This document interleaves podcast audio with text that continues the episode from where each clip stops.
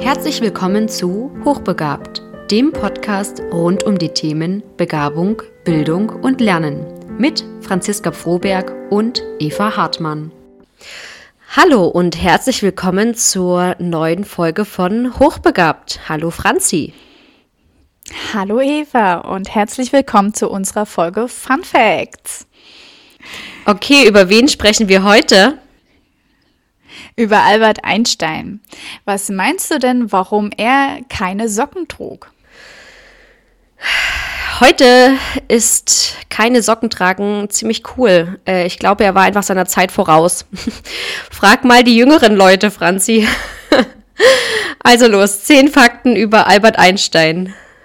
Albert Einstein war ein deutscher Physiker mit Schweizer und US-amerikanischer Staatsbürgerschaft Anfang des 20. Jahrhunderts. Er gilt als einer der bedeutendsten theoretischen Physiker der Wissenschaftsgeschichte. Und er trug ungern Socken. Er lernte mit vier Jahren sprechen. Es ist ein weit verbreiteter Irrtum, dass Einstein in seiner Jugend schlecht in Mathe war, denn die Schulunterlagen zeigen ein ganz anderes Bild. Tatsächlich war Einstein ein außergewöhnlich guter Schüler und erreichte vor allem in Mathematik exzellente Noten.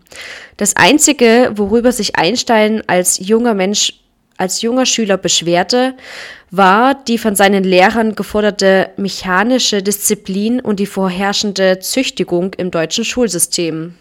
Tatsächlich hatte er in seinem Zeugnis in den Fächern Algebra, Geometrie und Physik jeweils eine 6. Lediglich im Fach Französisch steht eine 3. Doch wird dabei gern übersehen, dass Einstein eine Schweizer Schule besuchte und dort die 6 die Bestnote ist.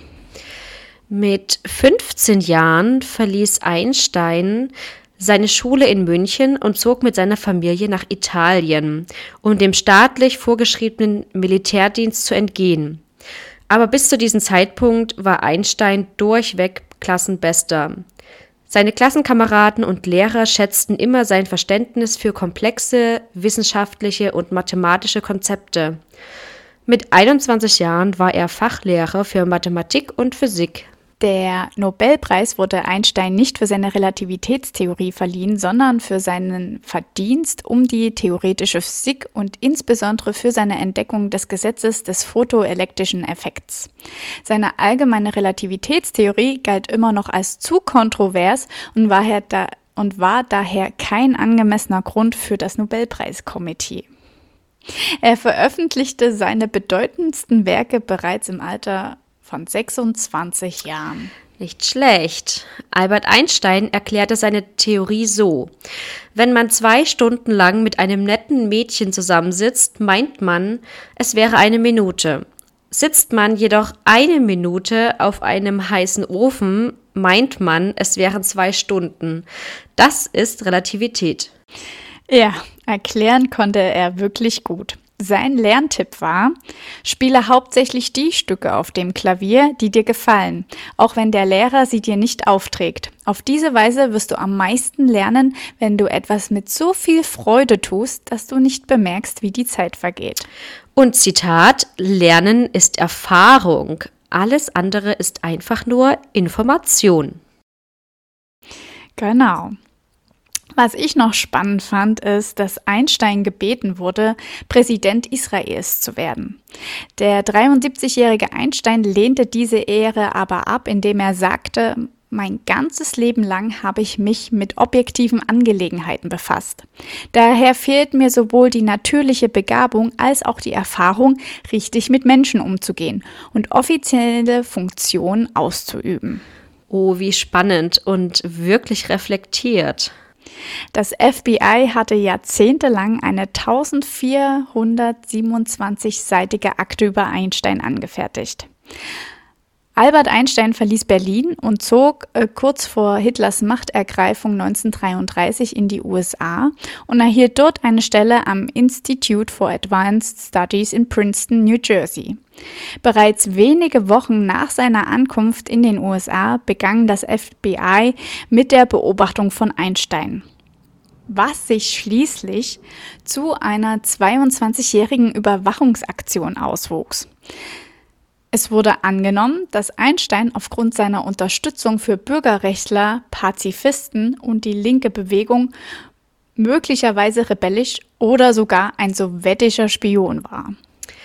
Am 17. April 1955, einem Tag vor Einsteins Tod, erlitt er innere Blutungen, die durch ein gerissenes Aneurysma verursacht wurden.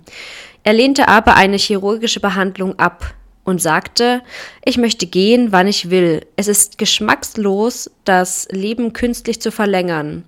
Ich habe meinen Teil getan. Es ist Zeit zu gehen. Ich werde es elegant machen. Am nächsten Tag starb er im Alter von 76 Jahren.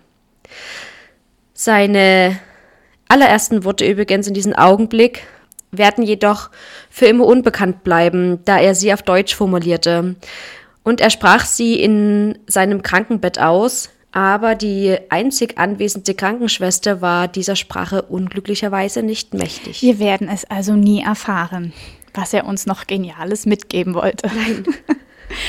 bevor Einstein, ja. im, äh, bevor Einstein im April 1955 an einem Aneurysma starb, beantragte er die Einäscherung seines Körpers. Als der Princeton-Pathologe Thomas Harvey jedoch während der Autopsie sein Gehirn entfernte, behielt er es für sich, so dass nicht der gesamte Körper verbrannt wurde. Harvey wollte die Geheimnisse von Einsteins Genie entschlüsseln, indem er ähm, das Gehirn analysierte. Es gelang ihm nicht. Tja, Albert Einstein war ein Visionär und brach sowohl beruflich als auch privat mit gesellschaftlichen Konventionen. Seine Relativitätstheorie, bekannt unter der Formel E ist gleich m mal c Quadrat, also Energie ist gleich der Masse mal Lichtgeschwindigkeit hoch 2. Später vervollständigte er sein Werk als spezielle Relativitätstheorie. In dieser Abhandlung bewies Einstein, dass Raum und Zeit miteinander zusammenhängen. Seine Gleichung revolutionierte die Welt. Berühmt geworden ist Einstein durch seine Formel, aber fast noch bedeutender war seine Art, die Welt zu betrachten und die großen Fragen zu stellen. Angetrieben wurde er vom Verlangen, die Welt zu verstehen und erklären zu können. Die Suche nach der Weltformel hat Einstein bis ins hohe Alter nicht losgelassen. Auch wenn er keine Antwort fand, hat er doch viele Wissenschaftler inspiriert, seine Suche fortzusetzen. Und wir hören uns wieder zur nächsten Podcast-Folge von Hochbegabt. Tschüss. Tschüss. Das war Hochbegabt, der Podcast rund um die Themen Bildung, Begabung und Lernen mit Franziska Froberg und Eva Hartmann. Wenn du unsere nächsten Folgen nicht verpassen möchtest, dann folg uns auf unserer Instagram-Seite. Hochbegabt, der Podcast. Wir freuen uns auf dich.